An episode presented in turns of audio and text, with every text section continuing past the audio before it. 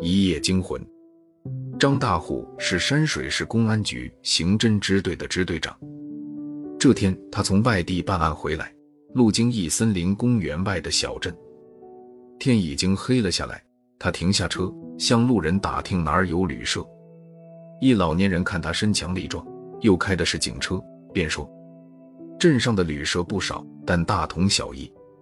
如果你胆子大的话，可以去离镇十里的一家恐怖旅社，那儿很有特色。”包管你住一晚上，终生难忘。张大虎本来一路风尘很疲倦的，听老人这么一说，一下来了兴趣。他住过五星级酒店，也住过度假村，还住过农民开的农家乐，可从来没听说过还有住一晚终生难忘的恐怖旅社。他当即问明路线，驱车向恐怖旅社赶去。一路上都有指示牌提醒司机向左转向右拐。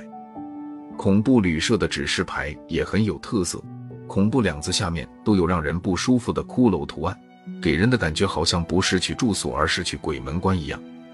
这年头有特色的东西不多，而很多人都喜欢特色，所以当张大虎赶到恐怖旅社时，他发现恐怖旅社的停车场里几乎停满了大车、小车、轿车、客车，代客泊车的居然是一个打扮成人头马面的服务生，果真既恐怖又有特色。张大虎去总台先登记了一个单间，然后去餐厅吃饭。自然，这里所有的服务生不是打扮成黑白无常，就是地狱鬼怪。张大虎也应服务员的要求，弄了一个鬼面具戴起来，这样大家都是鬼了，也就公平了，不存在谁怕谁了。有意思，张大虎很开心。吃过饭，来到楼上自己的房间。张大虎发现门口还贴着一张告示，上面写道：“本店名叫恐怖旅社，为了名副其实，你将会度过一个恐怖之夜。首先，你打开房间门后，你会发现你的茶几是正宗的棺材，你的凳子全是大号骨灰盒，而且电视里只放一种片子——鬼片。夜里，你还可能会听到令人恐怖的惨叫声，那是人在被杀死前发出的声音。一般来说。”这种声音是不容易听到的。若你有幸听到了，那么第二天可以凭你对这声音的描述到总台领取价值不菲的奖品。祝你在恐怖旅社生活愉快。祝那些想到森林公园探险的朋友好运常在，有去有回。提到这家旅社后面的森林公园，张大虎未来之前就有过耳闻。这家森林公园名叫黑竹沟，是正宗原始森林。因其有怪物而在全国出名。据说这种五成黄色，凡是被他照着的人处，不光死定了，而且还尸骨无存。科学家也弄不清这是怎么回事，只是提醒游人尽量别往森林中心去。可是这世上不光胆大的人多，还有很多人不怕死，或者说是不信邪。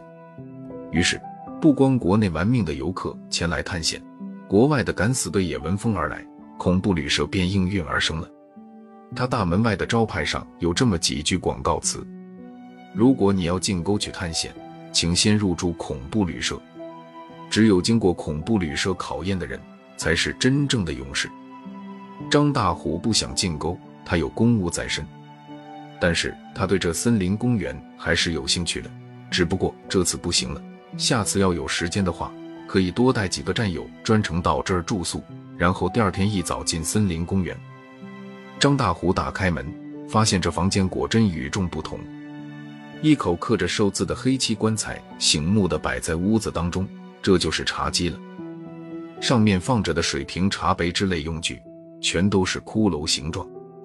屋子的装修和灯光全是地狱式的，弥漫着一股阴森的气息。那床上的枕头也是恶鬼的造型，被子上的图案更是惨不忍睹。居然是恶鬼过刀山下油锅的系列组图。纵然张大虎在侦破刑事案件中阅尸无数，仍旧不免暗暗心惊。好在他太疲倦了，一挨着枕头，眼睛一闭，便啥都不想也不怕了。睡到半夜，张大虎被隔壁的阵阵惨叫声惊醒。尽管他事先看了说明，但仍旧听出这不像是表演，倒真的像一桩正在实施的谋杀案。作为警察，有这种想法很正常。他感到有些好笑，自己太敏感了。人家这是恐怖旅社，不玩点实质性的恐怖节目，怎么能够让旅客满意而难忘呢？可是，正当张大虎不想去分辨这声音是真是假时，门外已经响起了凌乱的脚步声和类似拖动尸体时和地板的摩擦声。这也太逼真了吧！张大虎还是本能的从床上跳起来，轻轻的拉开门。令人恐怖的场面一下出现在眼前，地上是一道道还在散发热气的股股鲜血，几个恶鬼打扮的人正拖着一个游客的尸体向电梯间走去。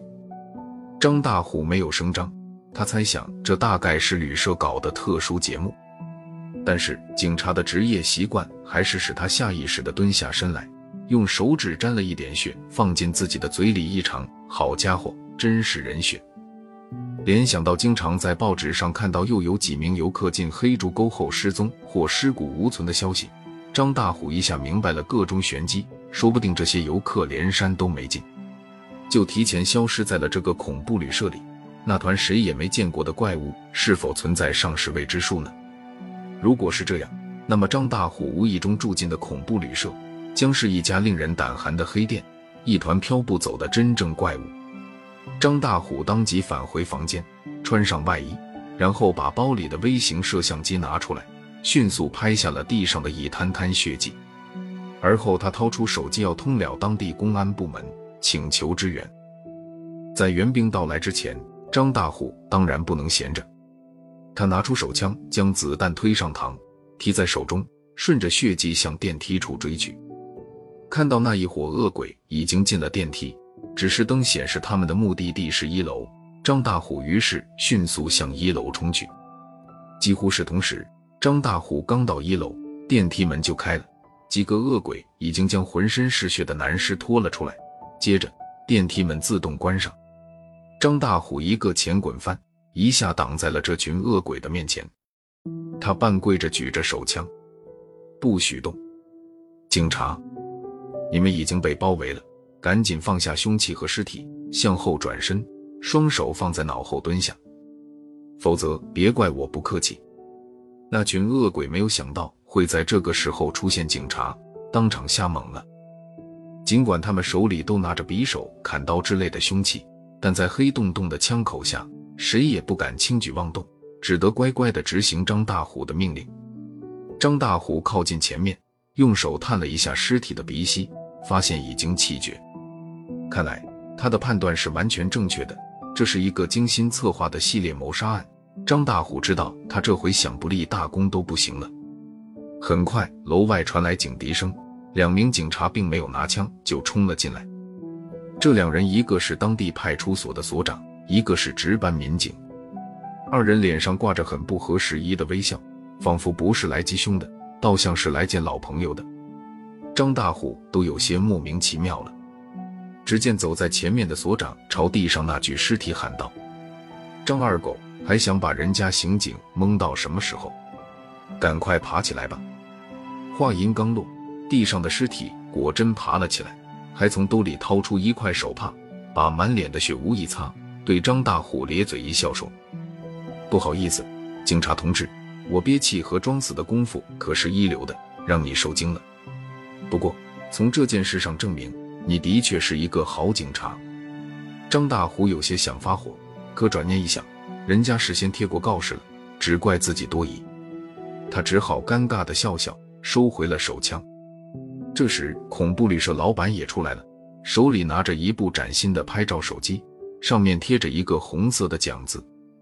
老板笑眯眯的对张大虎说：“同志，这地方经常有警察入住，但得此奖品的你是第二人。”祝贺你，张大虎接过奖品，连连道谢说：“谢谢，你们恐怖旅社的确名不虚传，我张某人算是领教了。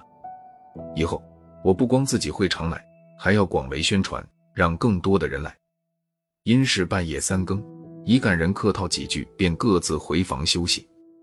老板和装死的张二狗是最后离开现场的，他们走的时候见四周无人了，又赶紧打开电梯门。从里面拖出了一具货真价实的尸体。老板对张二狗说：“把他扔到森林里喂野狗吧。”哈哈，警察是什么东西？想跟我玩，门都没有。张二狗妹笑着说：“老板，你这招障眼法用绝了，每次都能让我们化险为夷，还把那些警察弄得团团转。下次在干活时，我还装成尸体，让弟兄们先拖出来。”哈哈！